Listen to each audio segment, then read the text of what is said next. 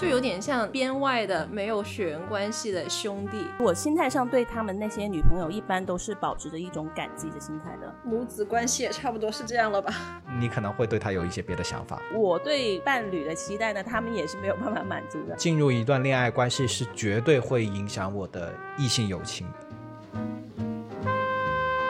只谈风月，把酒言欢，欢迎收听本期的牛力收。我是好朋友的男女比约为三比七的四月，我是跟异性多年兄弟成闺蜜的安佐，我是妇女之友钢铁直男弗朗克。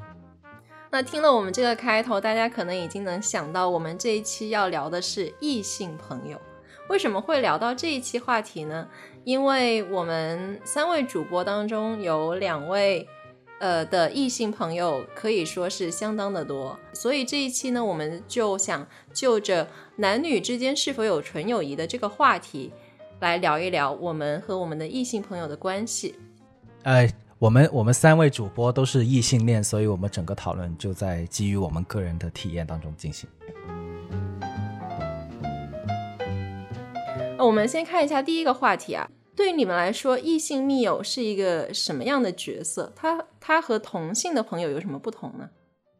呃，我觉得异性密友对我对于我来说是能够聊很多话题，然后分享各种看法，而且能够让自己学到东西的密友，然后是异性，那这个就跟对我来说就算是异性密友了。然后呢，其实我没有同性密友。呃，不过我的异性密友跟我的同性朋友之间确实是有不一样的。就因为呃，异性密友的话，因为我大部分的异性密友都认识很久了，所以其实除了聊得来以外，还会在感觉上会非常亲切。然后同性朋友的话，其实我真正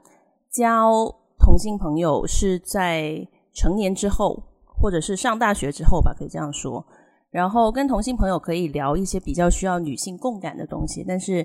因为交往的时间不长嘛，就不够异性密友长嘛，所以呢，亲切感可能就呃比不上异性密友，这是我的情况。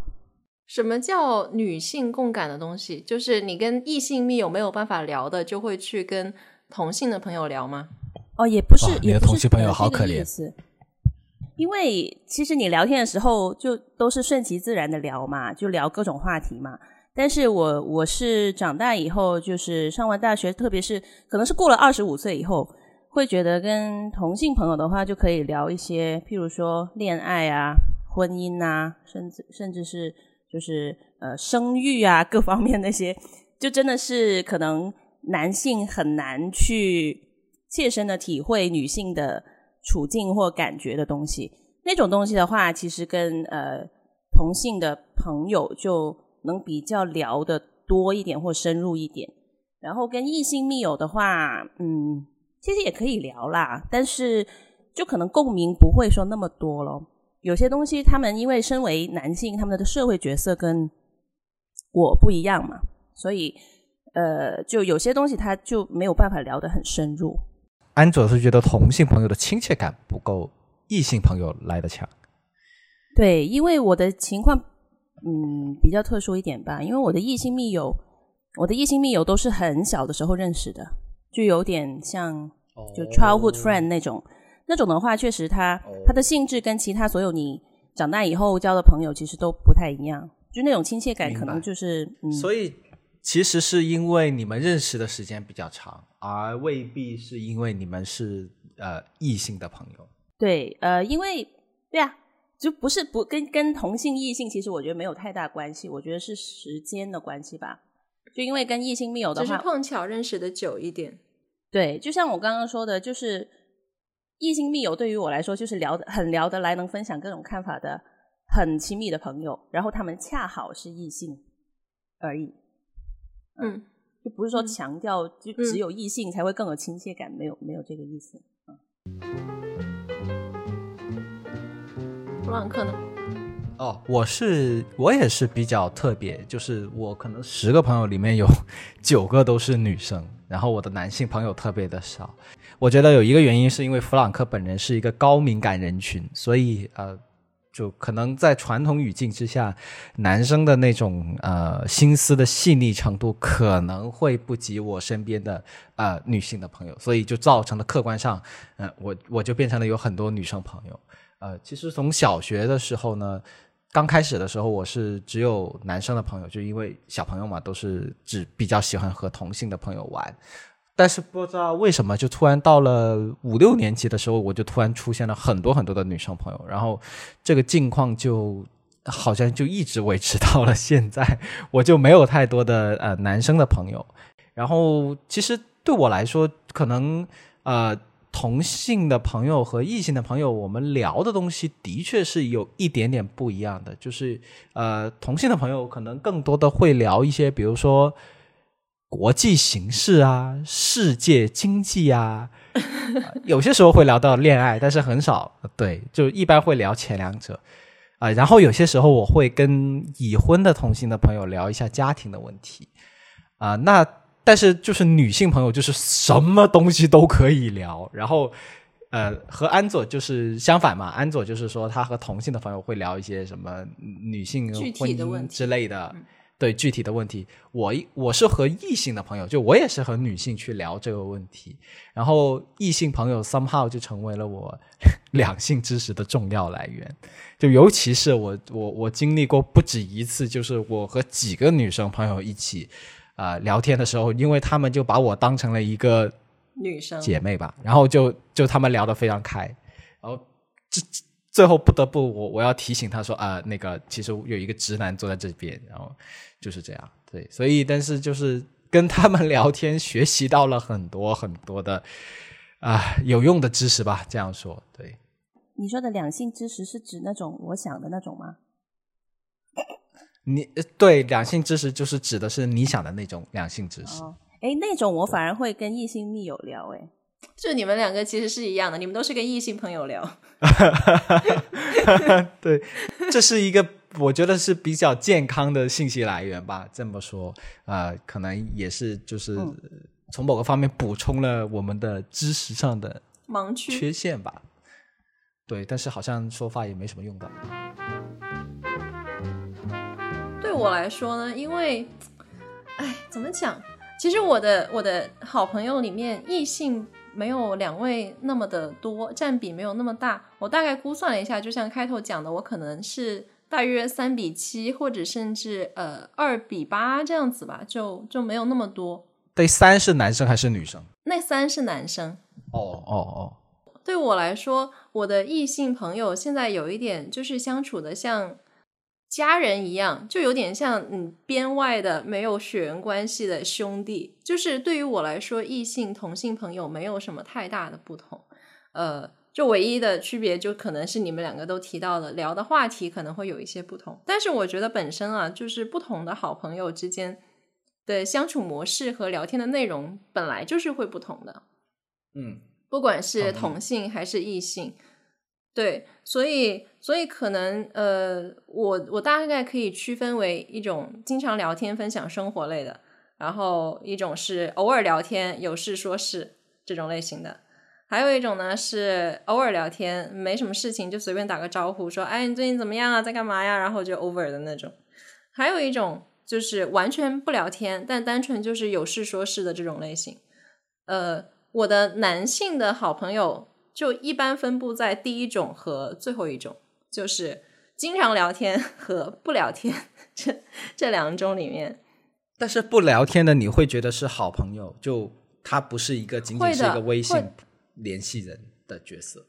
啊，不是，就比如说我前段时间好像是过年的时候，还是哦不对，是三月份。三月份我有一个有一个师兄，那个师兄也是对我来说可能就是就跟家里人一样，虽然我们很少很少聊天，但是就从情感上的那种关系，我感觉是很亲密的。我会觉得，呃，这个人他如果是突然间有什么事情要找我，他是完全可以不做任何的寒暄，就直接直奔主题这样讲，我是完全 OK 可以接受的。我相信对于他来说，我也是这样的一个角色。他那天就是突然间找我，然后说：“哎，我要找你帮个忙，然后你帮我干嘛干嘛干嘛。我”我觉得很 OK，我就帮他做了这件事情，是这种类型。哎，我也有这样的朋友哎，然后啊 然后但是这个经历多了之后，我觉得我有点像工具人。哦，这样吗？但我觉得这种，对，我我觉得这个他他可能会有一个限度在这里，就是呃，你你会考虑到我做这件事情会不会给他带来太多的麻烦？哦，明白明白。那那的确其实还好，对对，我觉得可能是因为我们不闲聊，所以我就觉得嗯，哦哦，好像就有点疏远了不会耶，可能是因为也是认识的比较久了，因为上大学就认识了，然后大学到现在也有十年了。就是刚刚弗朗克说不闲聊的话，可能就会没有那么大的亲切感。但是我想说，我跟我的异性密友真的是，真的是，就是真的有事才会找，一般平时是不聊天。哦，都不闲聊，对，就很亲密，但是但是是真的是一年可能见一次，或者甚至是有些就是像像现在疫情哦，可能一年两年都不见一次。然后聊天的话，真的是很少聊，就真就除非真的有事哦，才会聊。我觉得可能是每一个人不一样，因为我跟我的异性啊同性的，我跟我的同性的好朋友也不怎么聊天的，因为你是个酷盖。就是就是有些人他就是没有那么的沉在生活里面，他可能就是有事说事。我可能比如说我今天约的那个朋友，我就是呃每隔十天半个月我就跟他说一声，哎约不约？他说好呀，就这样子。然后到可能是到了线下碰面的时候，才会真正聊天聊起来，就就很少会说日常呃聊太多。我会有那种呃，就是异性的朋友，我们经常互相交流表情包。嗯，呃，就是就是你这种就属于是看到什么有趣的东西就发一发，我觉得这样也是一种相处方式。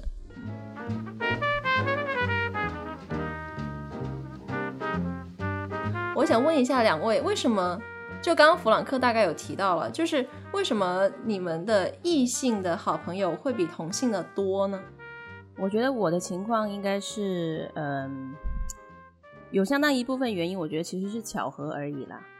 对我跟弗朗克的时间点好像一样的，因为我是小学的时候就是有一群呃同性的好朋友，然后突然之间到上初中以后呢，突然之间就变成异性朋友会开始多一点。呃，一方面是巧合，另外一方另外一方方面可能也跟我自己性格有关，就是我跟弗朗克恰恰相反，就是我心思比较不细腻，然后不是太就是那个年那个时代哈，就青少年的时候，不是太能理解女孩子心里面的一些小九九，就有些时候 显得有点不解风情，或者是怎么样。然后我自己那个时候小时候也比较喜欢，就是嗯小男生的那种很调皮，然后很活泼，然后很搞笑的那种 那种行为，所以我会比较喜欢跟他们玩。虽然我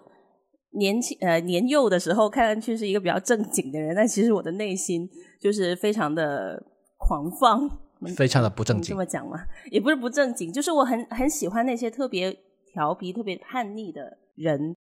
我的异性密友几乎都是初中的时候，呃，就是认识的，开始认识的打架、染发、抽烟、烫头，没有没有，也没有到那种程度了。就是上课不认真听讲，然后整天谈恋爱，但是成绩又很好，就是那种那种那种那种情况的人会比较多一点。我有一种大胆的猜想，是不是因为上了初中之后，男生们逐渐开始长开，就没有小学的时候那么幼稚。幼稚，我觉得男生呃一直都很幼稚。啊，我个人认为，初中的时候，哎我真的觉得我的异性密友变得成熟，其其实是大学以后。就虽然我初中就认识他们了，但是我一直没有觉得他们有多成熟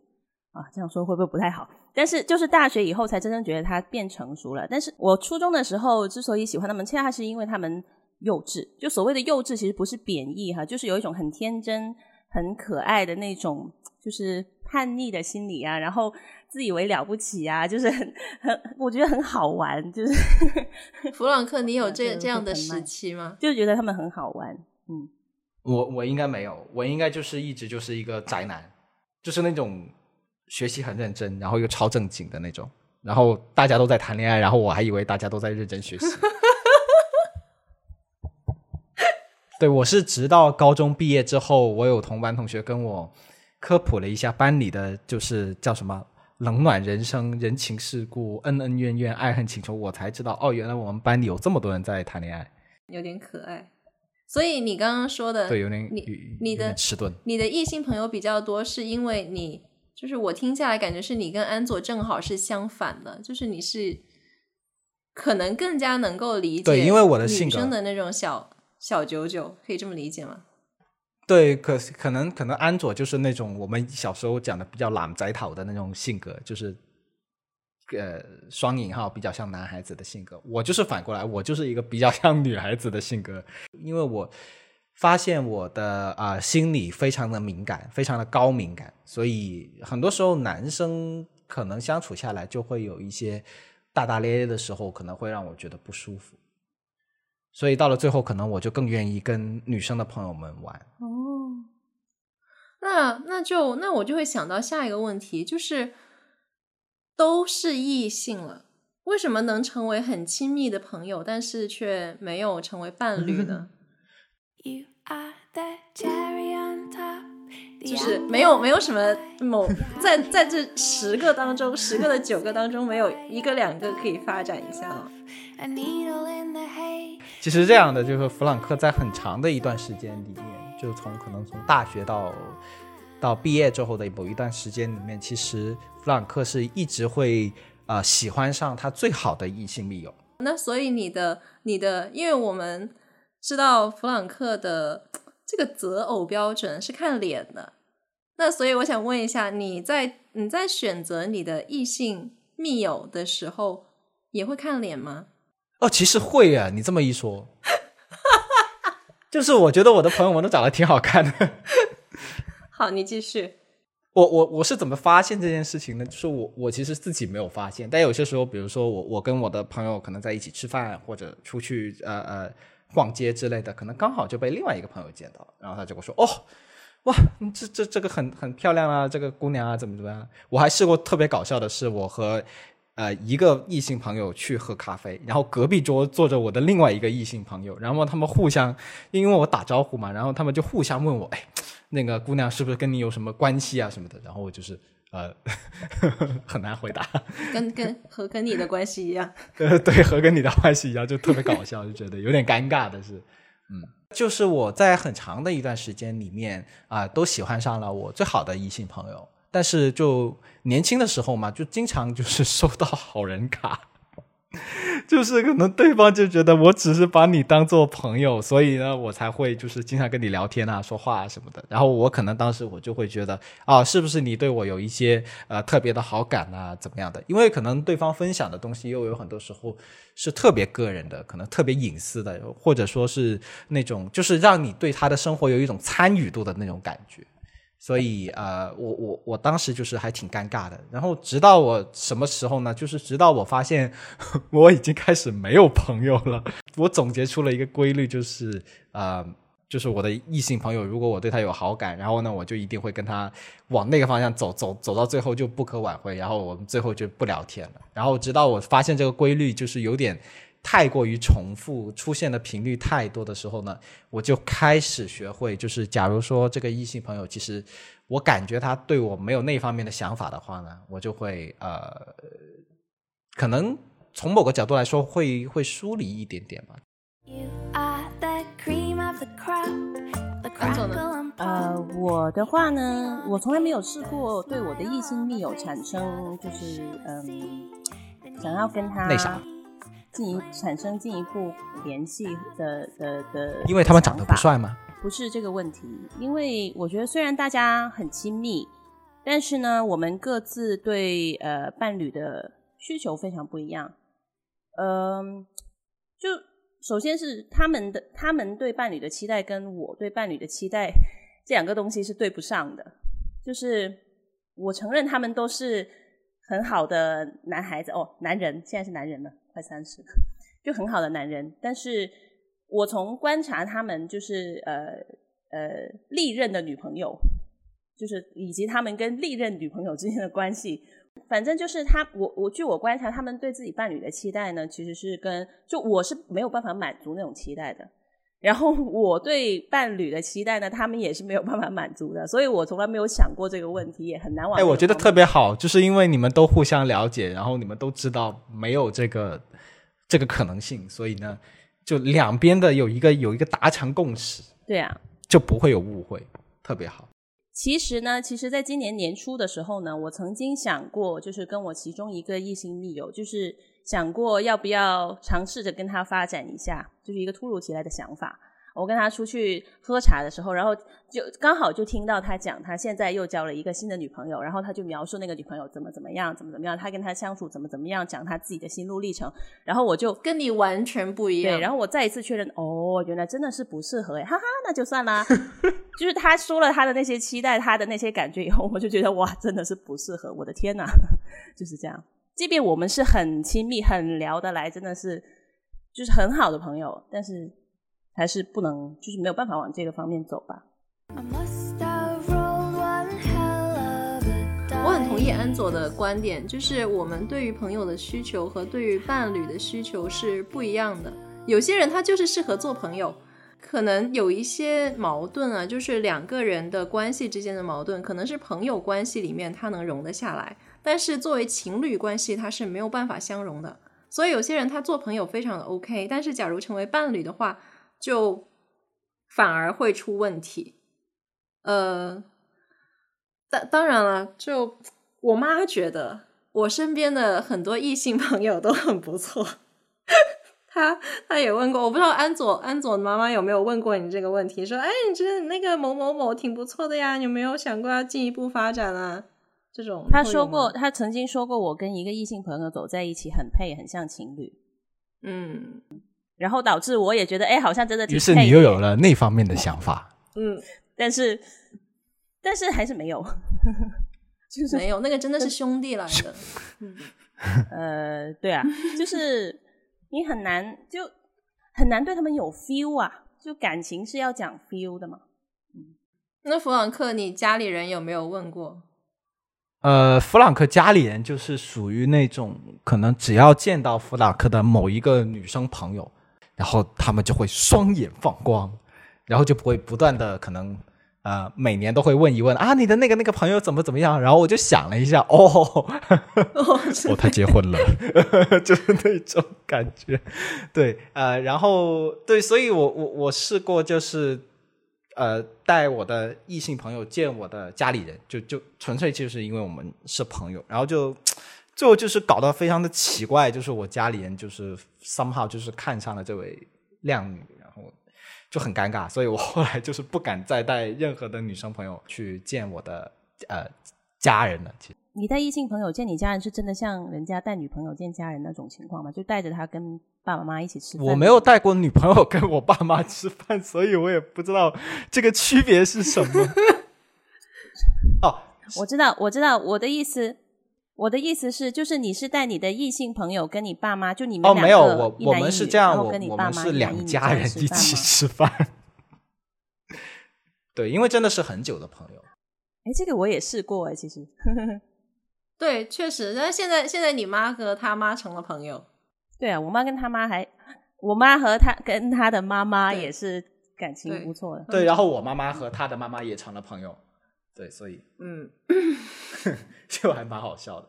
哦，然后弗朗克是非常神奇的，就是作为一个呃以前的一个标准的好学生，就特别受各种妈妈们的青睐。所以就是我会偶尔会听到我有些异性朋友，他们就会说，嗯，我的妈妈特别的关心你。然后我就后来就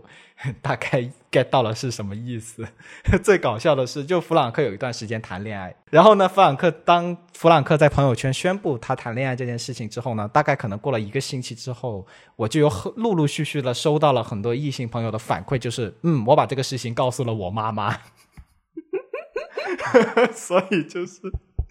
所以就是很弗朗克谈个恋爱，就很多人的妈妈知道了这个事情，阿姨之友。阿姨之友，哎，对，说到，既然说到这个婚恋的话题，那你们觉得进入一段恋爱关系会影响你的异性的这个亲密的友情吗？就不管是你进入恋爱关系，还是对方进入恋爱关系，首先，我觉得恋爱刚开始可能会有影响，但是时间长了应该还好。尤其是如果能跟对方的女朋友或者男朋友做朋友的话，就没什么太大的问题。这个呢，是我从我爸妈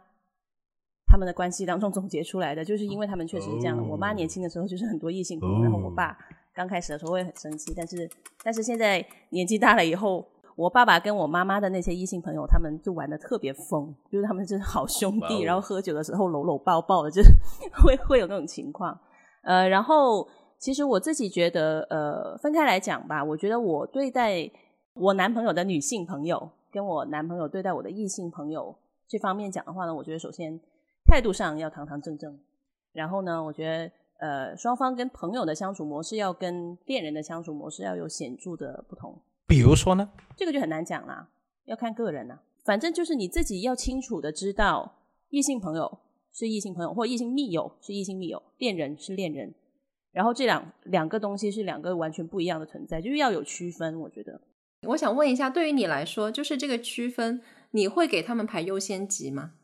就比如说你忙了一段时间，然后突然间你中间留了一个空的窗口，可能是星期六，一个星期六的晚上，呃呃，不要说晚上吧，一个星期六的中午，你就 only 有那一个时间是有空的，有空吃个饭。然后此时你的异性朋友、异性好朋友，就你想象中最好的那一个，呃，在大概半个月之前就已经约了你吃饭，你说好，等我忙完我跟你吃饭。然后在一个星期之前，你的男朋友说，哎，好久没见了，我想跟你吃个饭。那此时这个周六的午餐你要安排给谁？好惨，好卑微的。谁先约就谁上啊。那假设是同时的呢？不是你这个你同时的话，那就男朋友啊。那假设这个异性朋友比男朋友大概早那么五分钟约你呢？那也是谁先约谁上，那我都答应人家了，那那那咋地？一分钟三十秒也是啊。那不是，你只是答应他说，你答应他说好，等我忙完这一段有空了约你吃饭，但你没有跟他说好，我下周六约你吃饭。大喊饮茶。哦，那就男朋友啊。我把这个这个假设推的再极端一点，假设说你要连续忙一一整个月，然后中间就是谁也没有办法见，但是呢，somehow 你就有某一个周六的中午有这个时间吃饭，刚好呢就是在以前你你跟你的那位男性朋友约了啊，说说我们在这个周六吃午饭，但是呢就是在约的那一刻，你都还没有知道说原来你中间会忙成这个鬼样子。好了，你可能忙了两个星期，准备来到这个美好的喘息的周六的时候，男朋友就说：“呃，宝宝，我想你，我想跟你吃饭，对吧？”就就假如说是这样，那你会选择不会。和你的这位男性朋友改期吗不会，？Oh no！因为我约了呀。就是我觉得这个是你你自己已经 make a promise，对吧？你就要遵守你自己，你不要管那个人是谁呀、就是那要不你就如果你不确定的话，你就说我不确定，就是可能这个月或下个月吧。就是你约定了一个具体的时间，你就会你就会去遵循这个已经约约死了的这个死约。但是像我刚刚说的那种，你可能就是同时跟这两个人说，呃，等我忙完这一段就来约你吃饭。那这种情况下，你可能会优先男朋友是吗、不是可能是一定，哦、？OK，因为男朋友是男朋友嘛，他跟你他跟你是真正亲密的，你是你你是要跟他度过你们的人生的嘛。那你是其实他跟他自己他的感情，而且恋人之间，我觉得跟朋友不一样。朋友可能你一年不见也没什么，但是我觉得男朋友的话，你还是要更用心的去经营一下吧。你刚刚说啊，两个人就是一一对朋友各自进入恋爱关系，刚开始的时候可能会影响到双方的这个友情，是为什么呢？呃，不是影响友情，就是影响这个关系，就是你们见面的次数啊，或者说可能会对可能会对各自或者是各自的另一半有一些嗯小摩擦啊什么的。就我觉得这种东西可能呃看人吧，有些人他心胸比较广阔的，可能就嗯没有这个问题，但是你不能保证说你的男朋友一定在这个方面就非常的 open 嘛，对吧？他总是如果如果他真的介意的话，我觉得也也也也不奇怪。所以我会觉得，其实最关键的就是要跟自己的另一半有足够的信任跟了解，然后沟通跟实际行动都要到位。那这个其实是需要时间的。就你刚开始跟他在一起的时候，你不能说你说什么他就完全接受什么，这个我觉得不太可能。就是你还是要经过一定时间的沟通跟行动，然后让他对你建立足够的了解跟信任。在此之前，如果对方介意的话，我觉得朋友之间没关系的，可以先避嫌嘛。就当就像我对他的异性朋友，在我还没有足够信任他的时候，可能我也会有一点点不爽。可能一开始的时候，他做出来一些姿态，或者说他跟我解释清楚他跟那些异性好朋友之间的关系，就是时间长了以后，肯定各自都能习惯跟适应的嘛。然后，其实我对我异性密友的女朋友，就是因为他们从小就开始有很多女朋友，所以，所以这个我倒是有比较实际的东西可以讲，就是依然是我的态度，就是首先是堂堂正正，然后就是有机会见面的时候，就跟他们的女朋友见面的时候，我会跟对方好好相处。然后，其实我心态上对他们那些女朋友，一般都是保持着一种感激的心态的。然后，我会根据我的异性密友的需要去调整我跟他的相处模式。你这个感激的心态是怎么怎么生成的呢？嗯，因为感恩的心，因因为我会觉得说因为他是我的异性密友嘛，就是我真的把他当做很重要的朋友，然后他能够有一个人去爱他，我觉得这件事情本身让我很感动。就是我觉得，我觉得好好啊，就是他他能找到一个女朋友，或者说现在的话，就是能找到一个四月头上好多找到找到一个妻子，或者说建立一个家庭，我觉得这个是就是有点类似于，我也我也不知道怎么讲，反正我真的是蛮感激的，就是觉得他就找到女朋友，因为对于对于就是谢谢老天爷，终于有人把这个人给收了的那种感觉。对我有这种感觉。有点有点那种感觉吧，因为我会觉得说，对于我的异性密友来说，他们可能很需要一爱情的个，滋润，因为爱情爱情本身是很美好的嘛，就你能找到一个愿意对自己好、愿意爱自己、愿意陪伴自己一生的人，我觉得是很难得，而且是很值得高兴的事情。然后，如果我的异性密友能够找到这样一个人的话，那我当然会对那个爱他、对他好、愿意为他付出的女孩子有一种感激咯，因为我很爱我的异性密友嘛，就是我希望他幸福嘛，然后那个女孩子能够让他幸福，哇，好感人呐？对啊，就是感激是因为这个，母子关系也差不多是这样了吧？呃，对，对有有一点点，有一点点，对弗兰克呢？对我来说，我觉得进入一段恋爱关系是绝对会影响我的异性友情的。啊、首先很现实的一个角度，就是因为啊、我自己的本身的自由的个人的时间并不是很多，就源于由于工作的原因。那所以可能进入一段恋爱关系，首先就会影响到我和我朋友们的相处时间。啊、这个事情是不论对方是呃男性还是女性，我觉得都会有这样的一个问题。啊，那当然就是可能，呃，就算和朋友在一起的时候，可能谈的也是恋爱当中遇到的一些事情啊什么的。那从另外一个角度来说，或者从我就是想象中的女朋友的角度来说，就是因为啊、刚才所所说我的女性朋友都是长得比较好看，所以我觉得我的女朋友应该会蛮介意，就是我我跟我的呃女性朋友之间的关系。啊、但是我会发现，我身边的女性朋友其实多多少少她们会有一些呃管理这种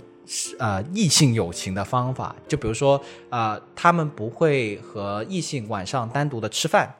啊、然后也会遇到过她们有男朋友会打电话去查岗，当然这个事情在我看来是比较匪夷所思，但是我不对我我我有异性朋友，他们的男朋友会打电话查岗。嗯，然后其实我觉得这个方就是在对方的呃伴侣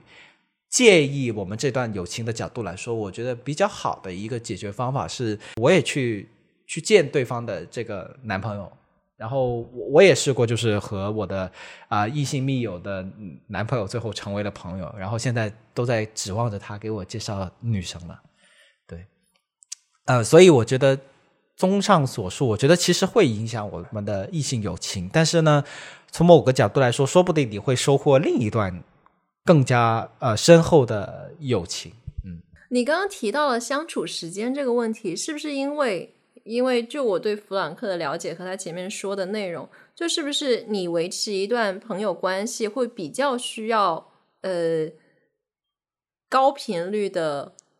相处？这个相处可能包括线下或者线上沟通啊、聊天啊这种。对啊，我觉得朋友就是要吃吃饭、聊聊天，才能就是彼此的友情才能比较维系。当然，我也有那种就是很久不联系，然后出来聊天会聊很多的朋友，也会有。对，但是可能从我个人的角度来说，我还是会希望有一些朋友是能够陪伴我的。对，嗯，其实听你们两个讲完，就大概总结下来，基本上就是你们是会会站在其这个潜在的另一半的角度去来换位思考，去考虑他会有什么想法。而且还有一个点就是说，你们都提到。就是要划清界限，就比如说刚弗朗克说你身边的朋友会会呃有一些规则，然后安佐会说，呃，安佐说要区分好，就是男朋友是男朋友，朋友是朋友。还有一个点，我觉得是很有趣，就是你们都很愿意去认识朋友的伴侣。对的，对的。呃，我也不会说非要认识不可啦，就是如果他愿意介绍的话，但是你会很乐意去，对啊，对啊，对啊，哎，而且我觉得我朋友的伴侣都挺好的，就是我认识他们之后，我都觉得嗯不错不错，这个小伙子我我非常满意那种感觉。多年朋友成家人，大概就是这种感觉吧。就是安佐刚刚也说他 他的男性朋友找到女朋友之后，他有一种老怀安慰的感觉。对对对，就是那种、嗯，也没有老怀安慰那么夸张啦。我就是觉得会对那个女孩子有一种感激的心态而已，就我觉得这个甚至于更比老怀安慰更夸张。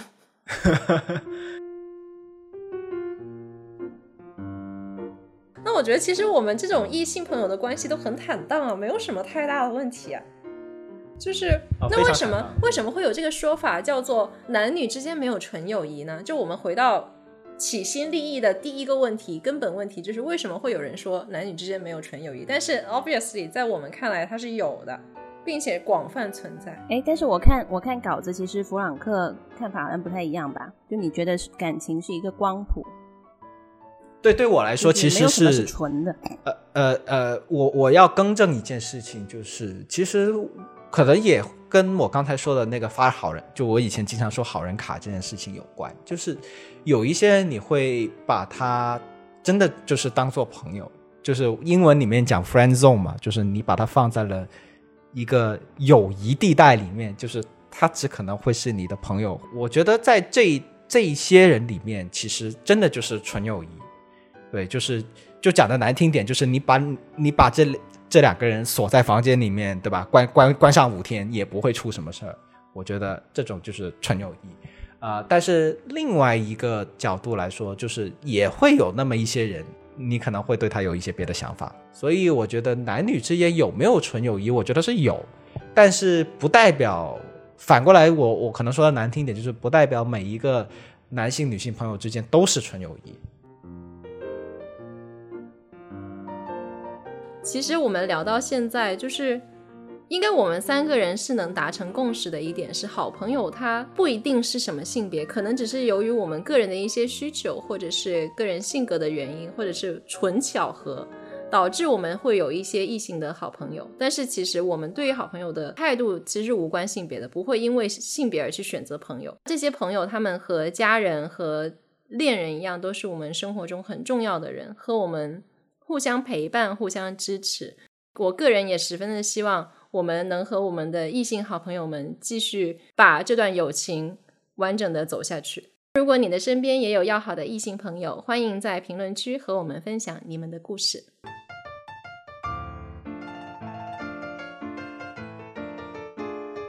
猛虎细嗅蔷薇，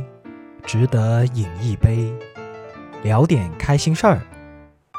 我不敢相信，我要说的开心事是我过去的这一周工作挺充实的。就是谁能想到，在这个环节我会聊工作？打工就是我是我我过去的那一周的工作就没有那些我之前聊工作那一期讲到的那种人际拉扯，都是很实打实的打工任务，什么出方案啊，出这个出那个，写这个写那个，我觉得很快乐，就是不需要跟人呃打交道，或者不需要处理跟人打交道的这些问题，而是我就很客观的做一些客观的物质的工作，然后把它做完。工作量也也工作量饱和，但是它饱和的也就是它不会影响我的心情。但我觉得可能是因为工作内容没有影响我的心情，所以就就过了很充实愉快的一周。虽然这一周有六天，但是就也还好了。我的话，我是买到了爸爸妈妈喜欢的父亲跟母亲节礼物，然后安全送到了家。哎，呃，我知道父亲母亲节还没有到，有有有父亲节吗？还没有到，还没有到。但是我想提前买嘛，因为疫情的关系，哦我就老是很怕，就淘宝买的东西会不会送不到，所以我就索性就提前买了。不会啊，你很合理。哦，你你只要看它的发货地不是疫区就可以了，没有那么大的影响。现在我不知道，我不知道它会不会变成疫区啊？问题是，所以我就提前买了。不不然看，弗朗克的过去的一周非常的辛苦，就工作上，所以就没有任何跟工作有关的 bling bling 的事情。哦，这个很难的但是第一件，这个对啊，那那弗朗克本身是热爱工作的嘛？但是又不 bling bling，对吧？那你就很难说得过去嘛。啊、其实这周有发生了一件 bling bling 的事情，就是我的其中的一个异性的好友，他离开了香港。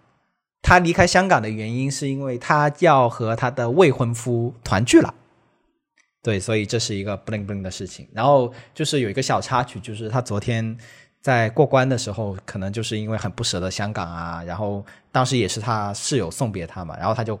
就发短信给弗朗克说：“弗朗克讲个笑话来听一下。”弗朗克说：“我是一个靓仔。” 对，就是那个，对，就是昨天的就是那一段。那个哦，天呐，原来是这样的语境。对，然后然后第二件 bring bring 的事情是弗朗克背了个锅，这个锅呢，就是顾名思义，它真的是一个锅，就是炒菜用的。弗朗克去了一个呃香港非常出名的一个商店，就是专门卖这种铁锅的商店。然后那个商店长长长得非常的不起眼，然后看上去就是一个非常非常平价的杂货铺。然后在商店的某一个角落里面就得到了一个锅，然后这个锅也长得非常的粗糙，就弗朗克一度就想把它扔掉。呃，这个锅呢，就是弗朗克因为想要早餐的时候吃荷包蛋，然后又顾及到呃不粘锅不太健康，因为它有涂层，所以就买了个铁锅。啊、弗朗克现在还在，他他现在还在一个薛定谔的粘锅与不粘锅之间徘徊，所以就需要时间去养它吧。养久一点就不粘了。呃，我我想问一下，你你你发的那个笑话的那个截图，我可以放到 show notes 里面吗？好，我问一下我的朋友好了。好的，那个笑话的笑点在哪？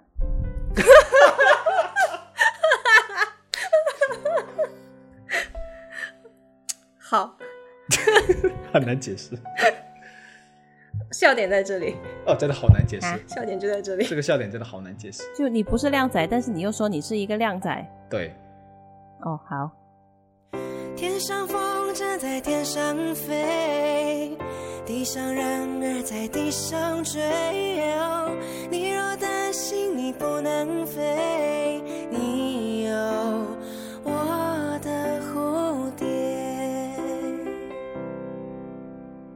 感谢收听这一期的牛力收，我们的节目已经上线苹果播客、喜马拉雅、小宇宙和网易云音乐。如果你喜欢我们，欢迎留言和订阅和我们聊天。只谈风月，把酒言欢，我们下期再见，拜拜。嘿呀，嘿呀，你形容我是这个世界上无与伦比的美丽。嘿呀，嘿呀，我知道你才是这世界上无与伦比的美丽。天上风筝在天上飞，地上人儿在地上追。你若担心你不能飞，你有我的蝴蝶。嘿呀，嘿呀，你形容我是这个世界上无